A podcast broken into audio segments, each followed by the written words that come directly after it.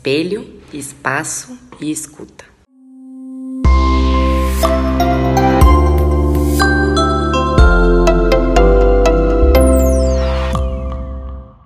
Olá a todos, bem-vindos a mais um módulo do Espelho, Espaço, Escuta, em forma de podcast, com a intenção de criar é, espaços para que a gente possa, espaços internos e externos de escuta, para que a gente possa se reconhecer mais no outro e operar melhor nesse mundo. Eu tenho o prazer de trazer para essa conversa uma honra o Cristiano Ramalho, que topou bater esse papo com a gente, né, Cris? Tudo bem? Isso. E quando eu perguntei a ele, é, Cris, uh, o que você gostaria que falasse do seu currículo? Quatro coisas, Gisele. Eu sou formada em História, eu faço Aikido, sou professor certificado do Cultivating Emotional Balance e também é, de, na parte de cultivando a compaixão. Então, a partir dessas quatro pontos gigantes, é, eu trago o Cristiano para falar com vocês sobre é, esse cultivo do equilíbrio das emoções e da compaixão no dia a dia. Muito bem-vindo, Cris. Obrigado. Quer falar um pouquinho de você? Antes é, da gente pensando... começar. Estou pensando se nessa coisa, né, como como é que um currículo às vezes pode dar uma imagem sobre quem quem é essa pessoa, né? E como na verdade um dos meus professores costuma dizer isso, que as a gente é muito melhor definido pelas nossas liberdades do que pelo nosso pelo nosso currículo, pelos nossos ah, pelo aquilo que a gente acha que define a gente, né? É, mesmo que a gente tenha tenha essa identidade de ser funcionário público ou ser dono de empresa ou qualquer coisa assim. Isso é só uma manifestação dessa liberdade. Então, essa, na verdade, o que definiria a gente seria mais essa liberdade do que qualquer outra coisa. Então, eu posso fazer uma outra formação, posso largar o Aikido, posso deixar de ser professor e essa pessoa que existia antes vai ser, vai se transformar em uma outra pessoa. Né? Então, é interessante e eu acho que a história entra muito nessa questão porque uma coisa que a gente vê na história, né, é que a história pode sempre ser reescrita. Assim. À medida que a gente tá, vai caminhando, essa história, mesmo a história que já ficou para trás, ela pode tomar uma outra roupagem. Assim. Então, esse é, o, esse é o Cristiano de agora, e daqui a cinco minutos talvez seja outra coisa. Sem dúvida, o Cristiano que começou e a Gisele, também eu sou a Gisele, esqueci de falar, né? É, serão outras e transformados a partir disso. Sim, acho que esses pontos são é, restritivos, né? E uhum. é muito maior do que isso, que a gente tem a possibilidade de ressignificar a história também, que a gente já contou, e uhum. criar outras realidades. Então, essa é a grande beleza da, da, da, nossa possibilidade de se reconhecer internamente, né? De Sim. Nessa trajetória. Então, acho que a sua fala já traduz muito do seu caminho. E a primeira pergunta que eu queria te fazer é como, Cris, você chegou, né? Você é funcionário público, que você falou, concursado, servidor público, professor fez história em algum momento, é filho de quem, né?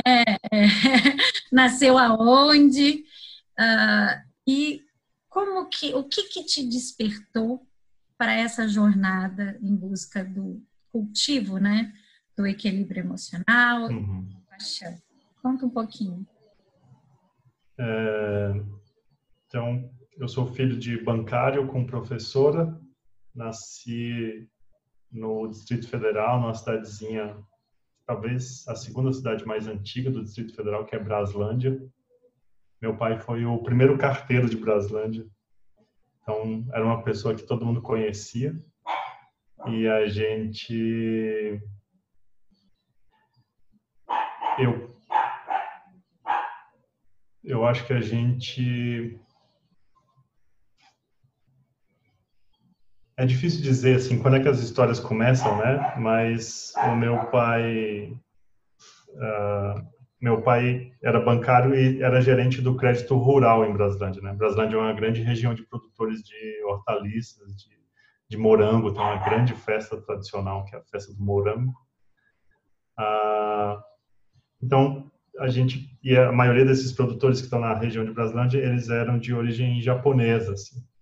Então, no meu imaginário, quando eu era criança, sempre existia essa coisa da essa coisa da cultura oriental estava ali, assim, em algum lugar. Né? É claro que esse é o Cristiano 2020, olhando para essa história, talvez naquela época eu não, não fizesse a menor ideia de que estava por vir. Mas eu tinha um hábito, quando eu estava na faculdade, avançando alguns anos, que era andar no meio das estantes da biblioteca e olhar livros aleatórios. E aí eu descobri uma, uma seção onde ficavam os livros sobre uh, livros sobre sobre o Oriente, assim, né? Então lá eu comecei a, a, a investigar essa essa essa coisa da do Zen budismo que tinha alguns livros lá, Feng Shui, então tinha uma, uma literatura do Ocidente, assim, que acabou me despertando um pouco, né, reavivando isso que já estava, talvez já tivesse lá, é, para questões que eram mais profundas, né, do que simplesmente é, ir para a aula e voltar para casa e no, no, dia seguinte repetir essa essa história. Assim. E aí isso acaba em algum momento desembocando no Aikido, que foi onde eu, eu considero assim, que é realmente o início do meu treinamento da, da, da mente de uma forma mais explícita, né? É, eu tive a, eu tenho a sorte, na verdade não tive, eu ainda tenho a sorte de ter um professor excepcional, assim, fantástico. Então, essa, esse caminho dentro da, do, auto, do autoconhecimento, esse caminho do desenvolvimento da compaixão, ele, ele surge assim, muito claramente dentro do, dentro do Aikido. Né? E aí lá ele era e tinha, tem esse caráter mais marcial e, e físico, né? Assim, é, é um esporte, não é um esporte, na verdade, é uma arte de contato então, a gente treina de uma certa forma ter consciência sobre as próprias emoções, ter consciência sobre a nossa ansiedade, os nossos medos, as nossas vulnerabilidades, ah, na medida em que a gente ataca alguém, na medida que a gente se defende desse ataque de alguém. Ah, isso foi em 2009, então tem pouco mais de 10 anos. E em 2003, mais ou menos, eu tomei contato. O Aikido acabou fazendo uma ponte, sem querer, assim, com uh, os ensinamentos budistas. Então, eu cheguei ao budismo, né? conheci o, o Lama Santen, uh, que é esse lama brasileiro, né? professor Alfredo Avellini, foi ordenado dentro da tradição Nyingma da, do budismo tibetano. Uh, e daí eu me, assim, fiquei completamente ávido por, por aprofundar cada vez mais naquilo, né? E aí uma das primeiras coisas que vão surgir quando eu tomo contato com o budismo, então, vai ser essa vontade, né, assim, essa, esse desejo intenso de levar aqueles, aquelas práticas e aquele tipo de conhecimento para determinadas uh, determinados espaços onde aquela linguagem religiosa, né, apesar de hoje eu achar que tem bem pouca religião no budismo, pelo menos da forma como a gente pratica, é, eu tinha muita vontade de uh, conhecer um pouco mais outras linguagens que me permitissem levar aqueles conhecimentos para outros espaços em, em, que aquela re, linguagem religiosa não, não teria não teria abertura, né? É, uma grande amiga minha que, que mora em São Paulo, então tinha feito há algum tempo esse treinamento de professor do, do Cultivate Emotional Balance em 2014 e ela veio dar um curso em Brasília e depois desse dia assim que eu vi eu fiquei extasiado nossa eu quero quero fazer essa, formação e eu quero aprofundar nisso e tudo então, uh, logo depois que, eu, que surgiu a oportunidade de fazer o Cultivate Emotional Balance, surgiu praticamente ao mesmo tempo a oportunidade, depois de muitos anos sem que o Compassion Institute oferecesse a formação de professores do treinamento do cultivo da compaixão, né, que foi criado na Universidade de Stanford. O último treinamento havia sido em 2014, isso já era 2017. É... Então eu resolvi fazer, eu tinha recém lido esse livro maravilhoso que é Um Coração Sem Medo, onde o, o Thupten que é o tradutor do Dalai Lama há quase 35 anos, descreve um pouco como é que é esse, esse processo de cultivar essas qualidades internas, né, que a gente, especialmente essa que a gente chama de compaixão. Ah, e aí tentei as duas as duas inscrições e fui felizmente fui aceito nas duas inscrições ao mesmo tempo. O que foi um assim também um desafio, porque uma uma das uh, uma das formações terminava no sábado e a outra começava na segunda-feira, então tinha que pegar um voo. Fui fazer uma das formações, a do CIB, ela no, quando eu fiz, ela acontecia no formato de intensivo. A gente ficava cinco semanas uh, imersos, né? Fazendo, a gente tinha duas semanas uh, olhando especialmente para a questão das emoções, né? Com a Eve Ekman, que é a filha do Paul Ekman, que é um dos desenvolvedores do programa. E as outras três semanas a gente ficava com o professor Alan Wallace, uh, praticando né, essa a parte contemplativa do treinamento. Legal eles então, da atenção, né? Eu tenho que é um exercício isso. muito importante. Então você fez o intensivão, que eu entendi, é. né? É o Cultivating Emotional Balance com, com o Elkman e o, o, o Alan Wallace, não é isso? isso.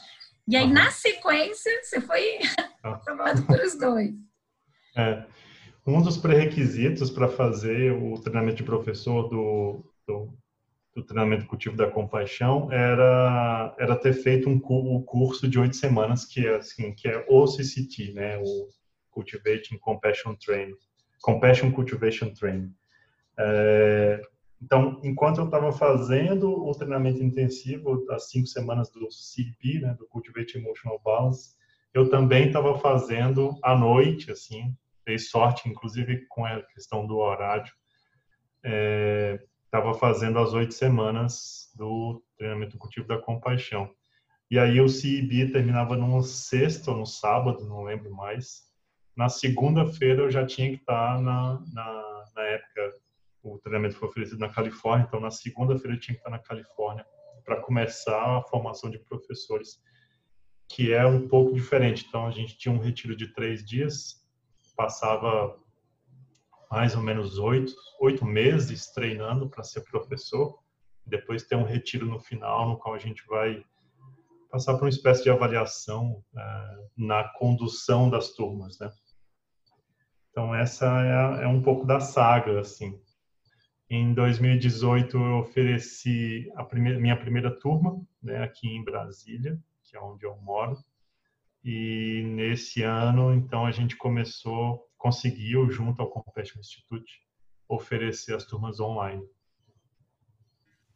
Muito bacana a trajetória e quanta história, né? Na sua história, que nada por acaso. Você está conectado com esse Zen budismo e depois o Aikido ser um grande é, fomentador disso, né? Da consciência. Interessante.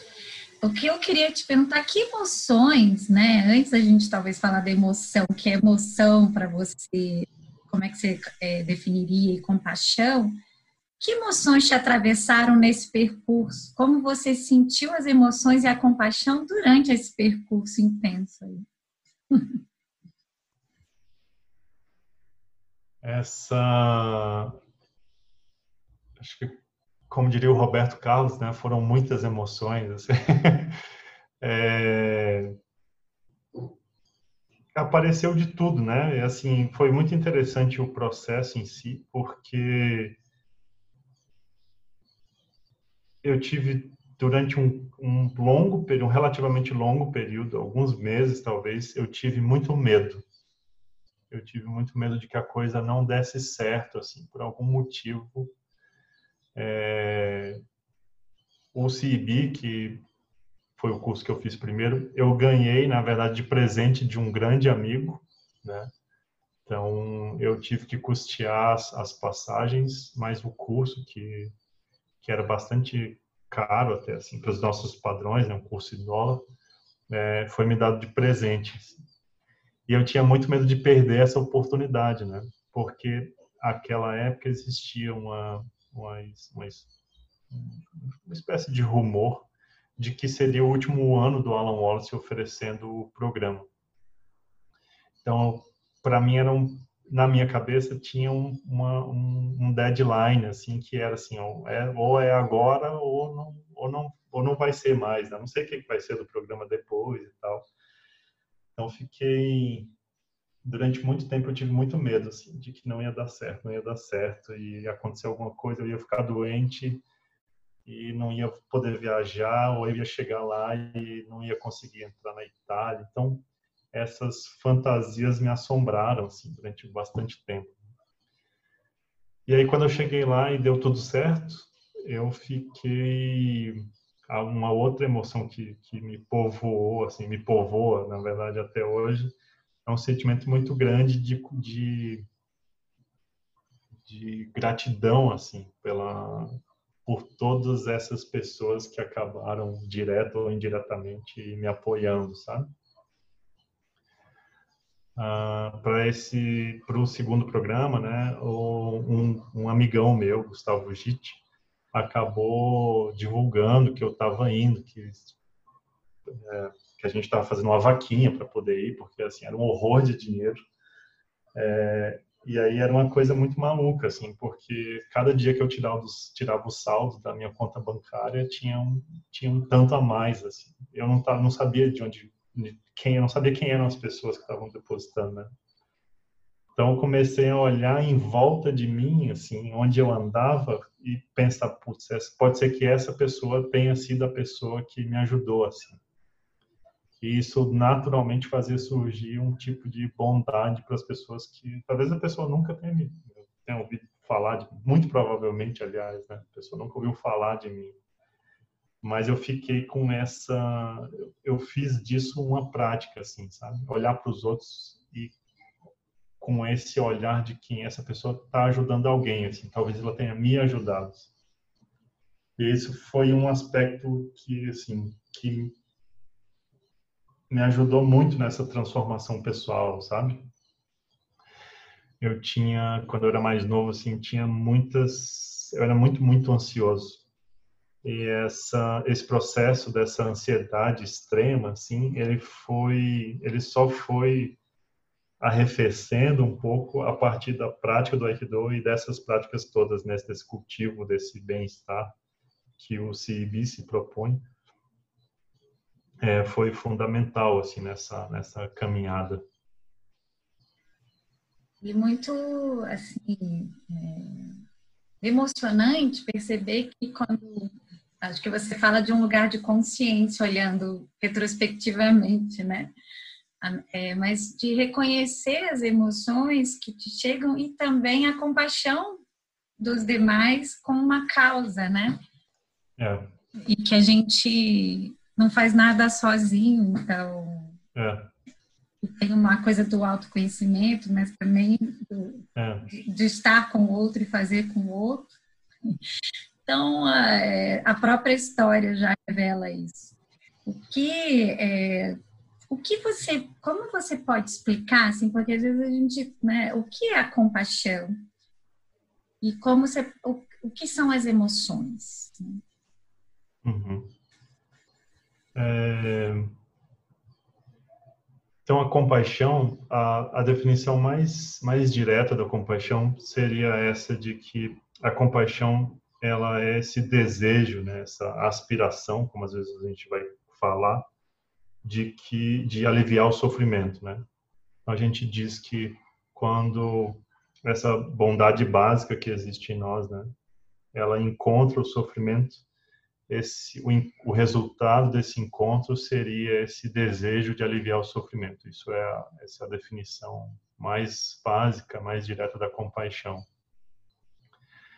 Uh, dentro do CCT, especialmente, a gente vai trabalhar com a, uma visão de compaixão como um processo, porque vai ajudar, vai nos ajudar a identificar uh, possíveis barreiras, né, ou possíveis impedimentos do, do que está impedindo essa compaixão de naturalmente florescer, né? Então a atenção, ela começa com a atenção, então assim, eu tenho que olhar para alguém, né, olhar para dentro de si e reconhecer que aquilo é sofrimento. Né?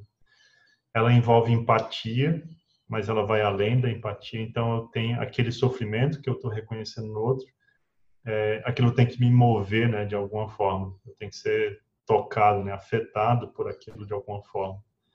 E aí sim, esse surge a partir desse reconhecimento, então, esse desejo, né, essa aspiração, esse esse aspecto motivacional de fazer alguma coisa por aquilo. Né? Então esse essa é a linha, esse seria o desenho do que que é a compaixão.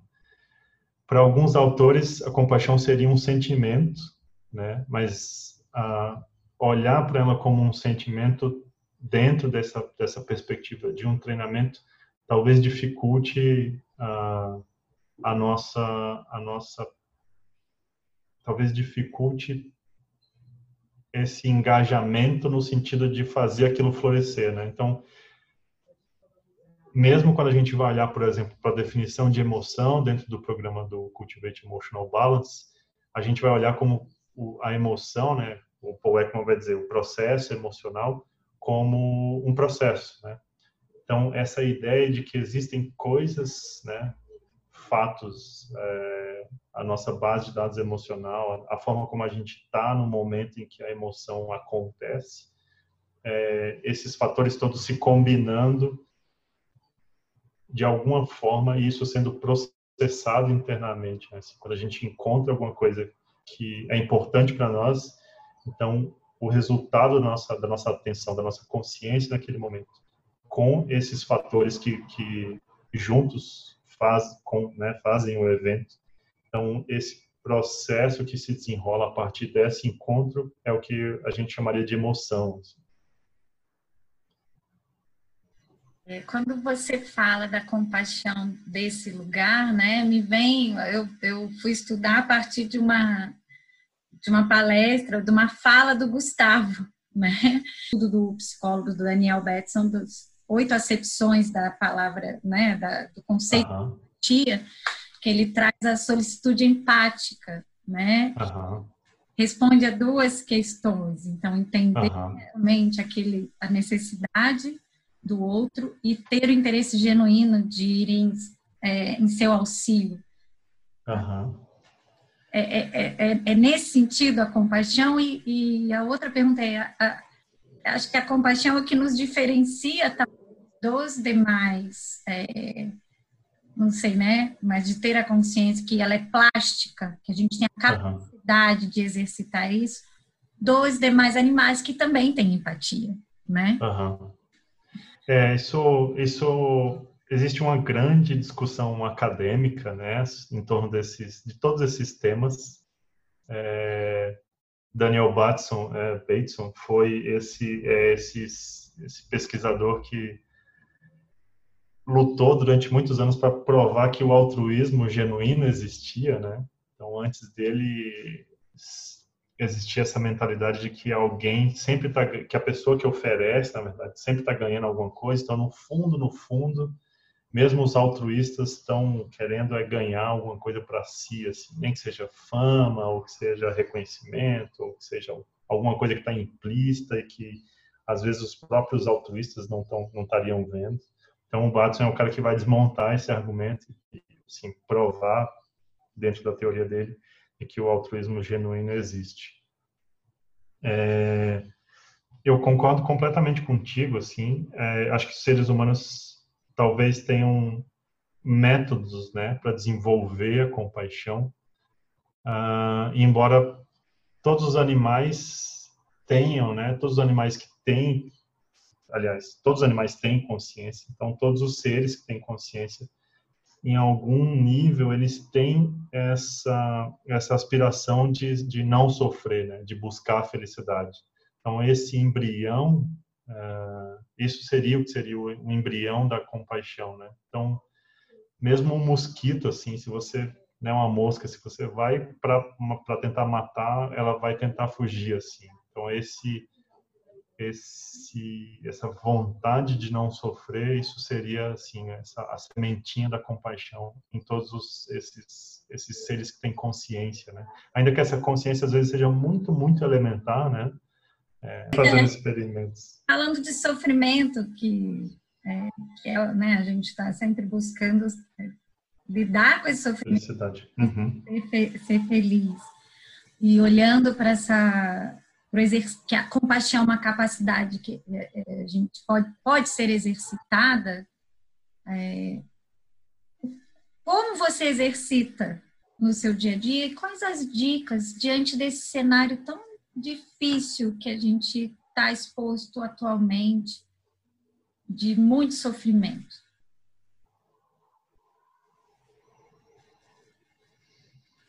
Eu acho que esse o treinamento da compaixão, né? Uh, uma das coisas que antes disso, uma das coisas uh, que eu tenho refletido sobre é que no fundo, no fundo, uh, pela própria questão da, neuro, da nossa neuroplasticidade, né? O fato de que o cérebro está em constante adaptação ao nosso meio. É...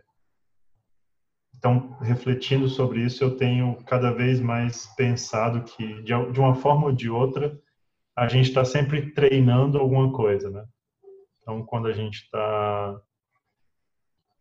quando a gente está extravasando nossos ciúmes e a, e a pessoa está dando motivos e a gente continua né, naquele movimento. Então, num certo sentido, é como se a gente estivesse treinando, né, treinando, treinando os ciúmes. Assim. A gente pode criar talvez um programa assim, tá? treinamento do cultivo do ciúme, né? treinamento do cultivo da raiva, treinamento do cultivo, sei lá, de qualquer coisa.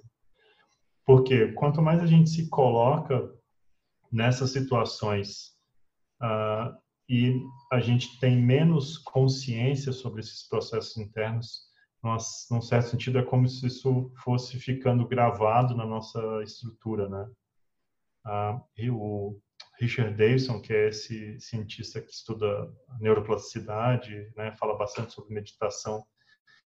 Uh, algumas pesquisas do laboratório dele têm mostrado que mesmo uh, meditações curtas uh, durante duas semanas, ele, a gente já tem instrumentos suficientes para detectar mudanças estruturais no cérebro, mesmo com práticas curtas. Assim. Então, o fato é que a gente está sempre treinando.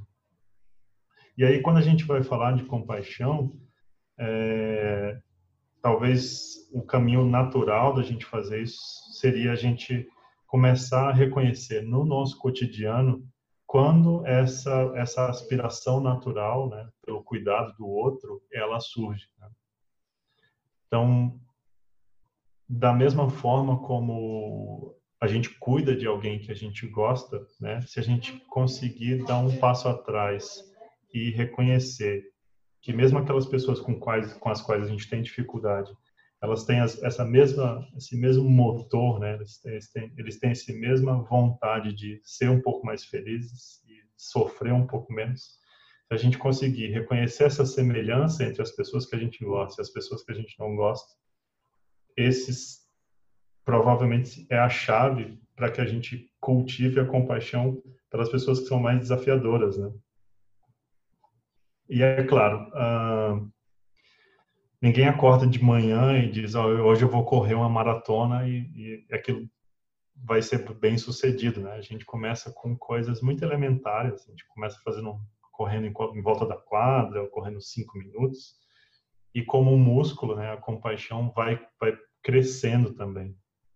Então, desenvolver a atenção, desenvolver a consciência sobre esse processo do cuidar, eu acho que é o elemento chave assim nesse nesse processo de essa musculação da compaixão. Sabe?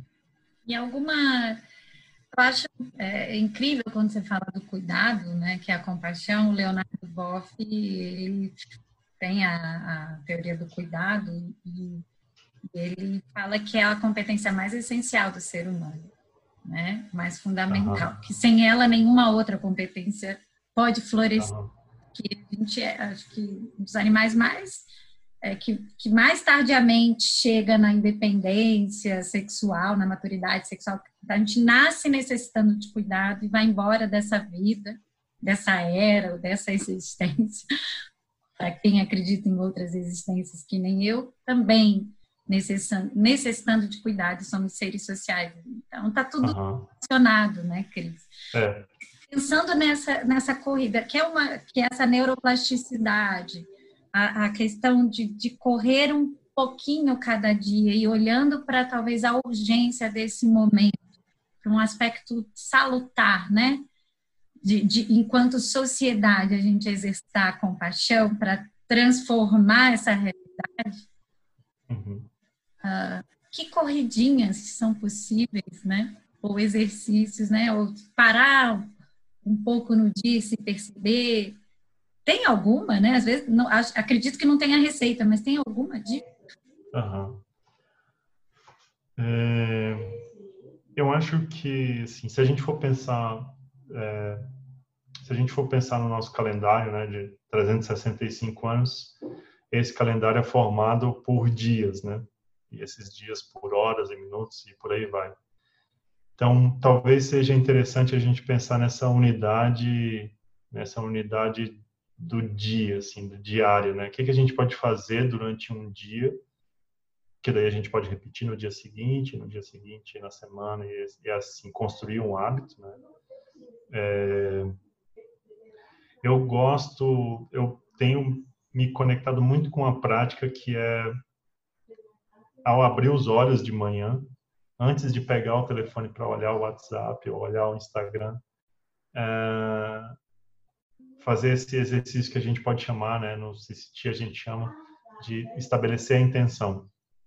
Então é como se durante um minuto ou dois, uma coisa bem bem breve, é, eu dissesse para mim mesmo em que direção eu quero caminhar naquele dia, sabe? Então, nos dias que eu tô mais agitado, então eu nos dias que eu tenho uma reunião no trabalho, por exemplo, eu digo para mim mesmo assim, é, não precisa ser em voz alta, né?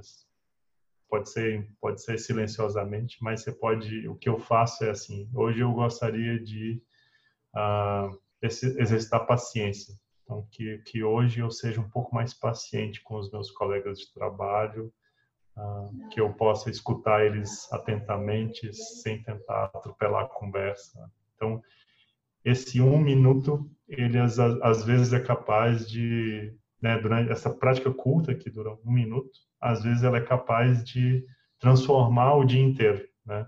Então, é como se a gente botasse um pouquinho de páprica numa sopa e aí a sopa inteira às vezes ganha aquele aquele sabor que é o sabor da páprica, né?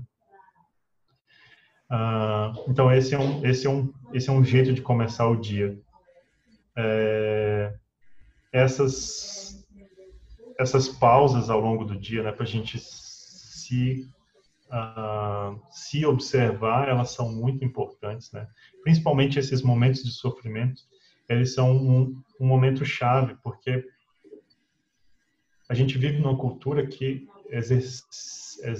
tem uh, tem uma das características da nossa cultura, ela tem várias, mas uma das características da nossa cultura essa essa ênfase na competitividade, né, na produtividade. Então, pode ser que nesses momentos de sofrimento a gente olhe para nós mesmos e e a gente tem a coragem de dizer uma coisa que a gente nunca diria para um amigo querido. Né? A gente pode dizer para nós mesmos: você é burro, você é idiota, você devia ter falado isso, você não devia ter falado isso, você não devia ter dormido tarde. Então, assim, tem uma voz que fica sempre criticando, assim, ou quase sempre, ou às vezes, criticando esses movimentos, né? Então, nos, nesses momentos de sofrimento, a gente pode fazer isso que a gente chama de pausa compassiva, que é simplesmente parar, reconhecer, esse é um momento de sofrimento, e outras pessoas também passam por isso, né? Então, de novo, aquele aquele aspecto da humanidade compartilhada, né? Então, assim como eu não quero, uh, não sei, não quero, não quero passar raiva no trabalho, as outras pessoas também não, né? O cara que está me cobrando, né? às vezes o chefe, às vezes um colega de trabalho, ele também não quer, né? Às vezes a gente faz isso de uma forma um pouco desastrada, assim, e acaba uh, e acaba machucando o outro. Né? Mas essa, o Marshall Rosenberg, que é esse cara que cria a comunicação não violenta, ele vai dizer, né? Essa, todas, toda violência é uma expressão de uma necessidade não atendida, né? Então essa essa mini pausa no meio do sofrimento pode ser uma pausa onde a gente olha para esse mecanismo interno, né? assim, vê qual é a nossa necessidade que não está sendo atendida naquele momento. Então, se a gente foi chamado a atenção no trabalho, por exemplo, pode ser que surja uma raiva e pode ser que essa raiva seja uma expressão dessa nossa vontade de reconhecimento, talvez, ou de uma vontade de pertencimento a um, a um determinado grupo dentro da empresa, né? Então, observar que necessidade é essa que está fazendo a gente se tratar desse jeito, ele é, pode ser uma chave nesse processo do, da autocompaixão, né? A gente vai transformando essas dificuldades que vão surgir todos os dias. Acho que especialmente nessa época em que a gente está vivendo. Né? E aí, só para fechar o dia, então, no final do dia, a gente pode, então, refletir um pouco sobre quais foram as nossas aspirações e celebrar aquelas partes do nosso dia em que a gente caminhou alinhado com elas, né? Alinhado com os nossos valores. Então, assim, a gente tem um, a gente tem praticamente o tempo que a gente estiver acordado, a gente tem, tem uma prática para fazer. É, eu estou anotando, eu quero muita páprica no meu dia, porque é, fico feliz de saber né, que, que eu posso melhorar e, e ter, tendo essa intenção é, verbalizada ou interiorizada, isso, isso vai me ajudar. Então, obrigada pela dica.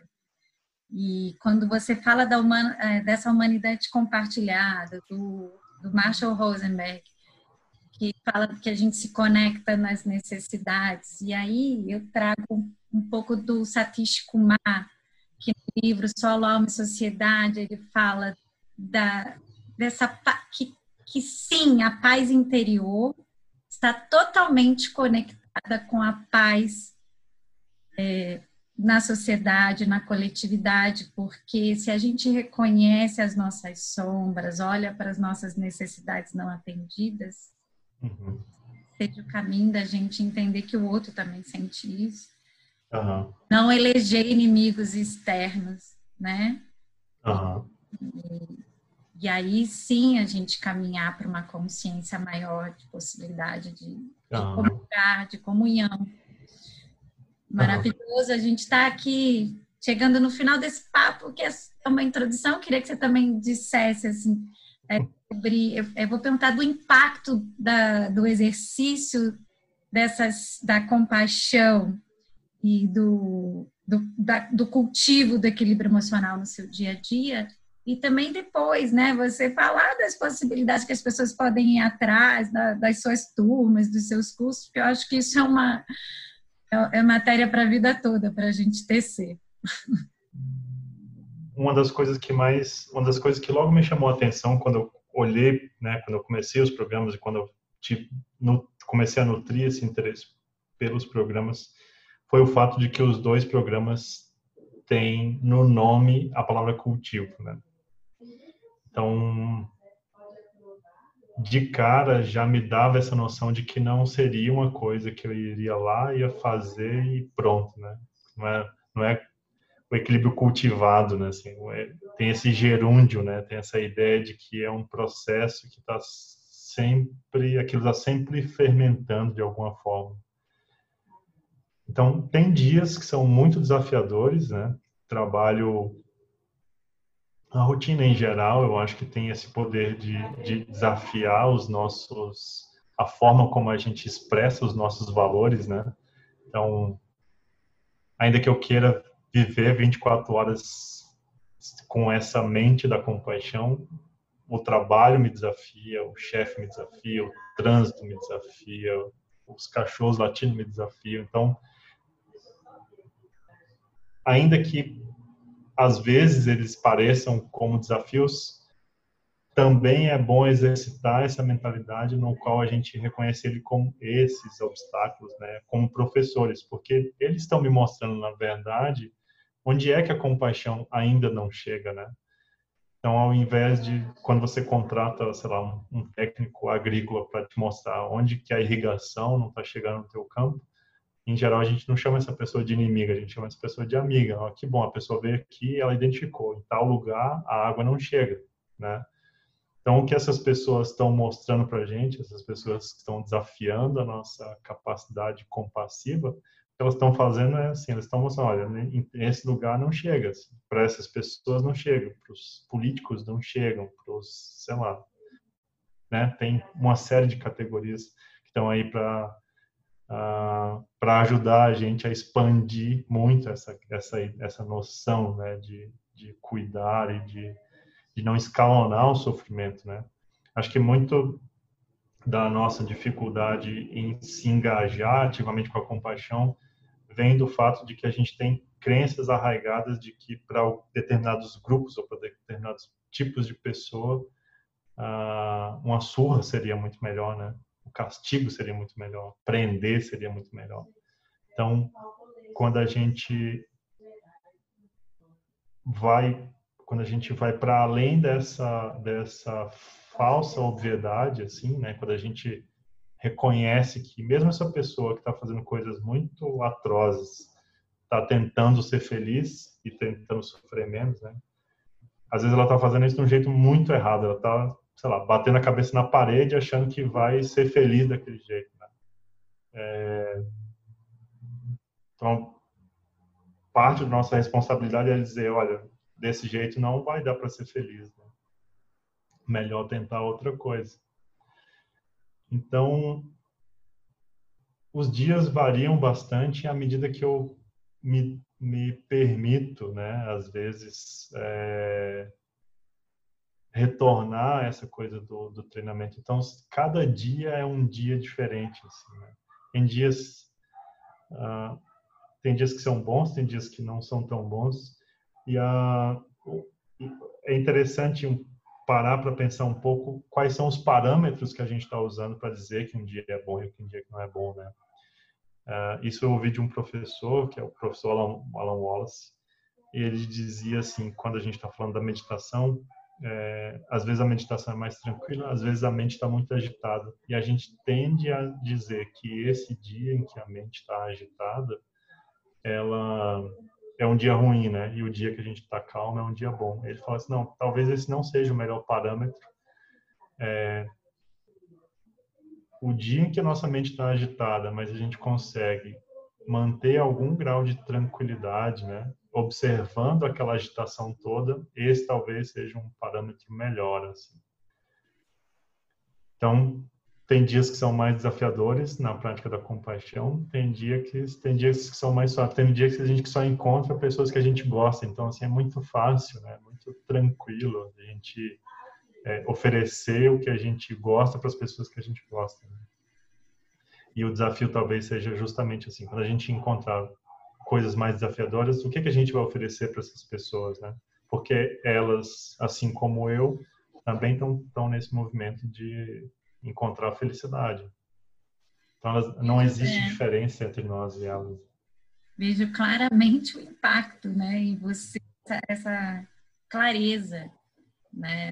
pode não ser fácil, né, Cris? Talvez é. a clareza que traz o, e a intenção é, nos expande. É. É. E eu queria ler um, um poema do Drummond para para oferecer, né, pela sua, para agradecer pela sua disponibilidade em falar tão maravilhosamente da sua história e de tanta de tanta riqueza, né, que esse assunto nos traz.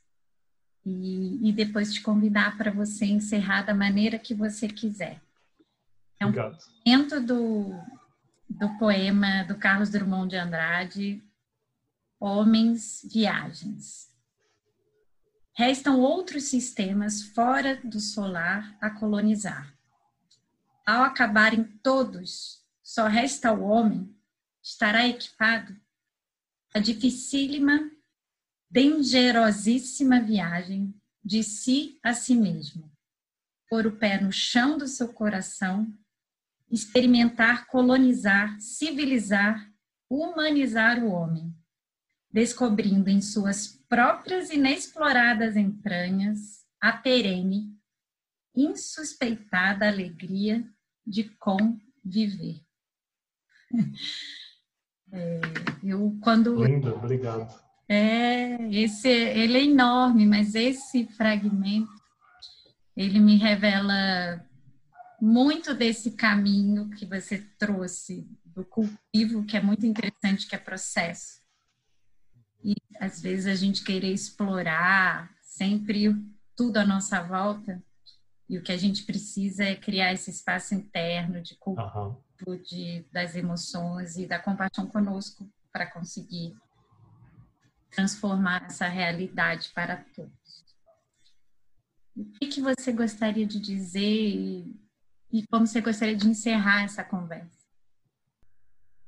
Bom, se alguém tiver, a gente tem, eu tenho uma tendência muito grande a, a racionalizar as coisas. Então sempre eu ouço um nome e vou atrás do livro, se essa pessoa escreveu um livro, né? Então, deixe, eu acho que eu gostaria de recomendar para quem quer conhecer um pouco mais sobre o treinamento do cultivo da compaixão de Stanford, o livro do Thupten Jimpa, que se chama em português Um Coração Sem Medo. Né? Uh, ele descreve esse, o protocolo educacional criado na Universidade de Stanford para o treinamento do cultivo da compaixão. E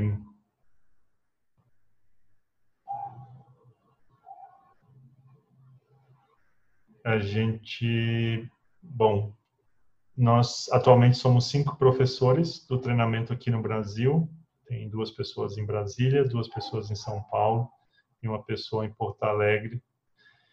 E é um é um treinamento muito bonito assim. É um, é um, é um divisor, foi um divisor de águas para mim. Espero que seja para as pessoas que estão interessadas também, se elas quiserem procurar. A gente tem um perfil no Instagram que é o CCT Brasil e a gente está sempre divulgando essas, esses treinamentos, meditações, umas práticas que a gente faz juntos.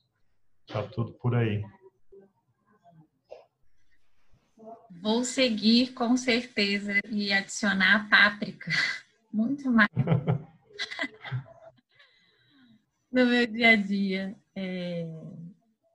Querido eu não tenho palavras, mais uma vez agradecer em meu nome e em nome da Building por você contribuir com esse espaço de consciência para que a gente possa criar espaço, ser espelho e escuta, né, das nossas próprias emoções, entendendo a nosso que estamos todos buscando sofrer menos e sermos mais felizes ainda mais nesse momento que a gente precisa de tanta compaixão. Precisa exercitar ainda mais a compaixão. Então... Obrigado. Eu adorei o papo e a gente conversa assim que assim que vocês me chamarem de novo, estou por aqui. Sim, vamos fazer outras coisas juntos. Muito vamos. obrigada, querido. Obrigado, Giz. A gente se fala.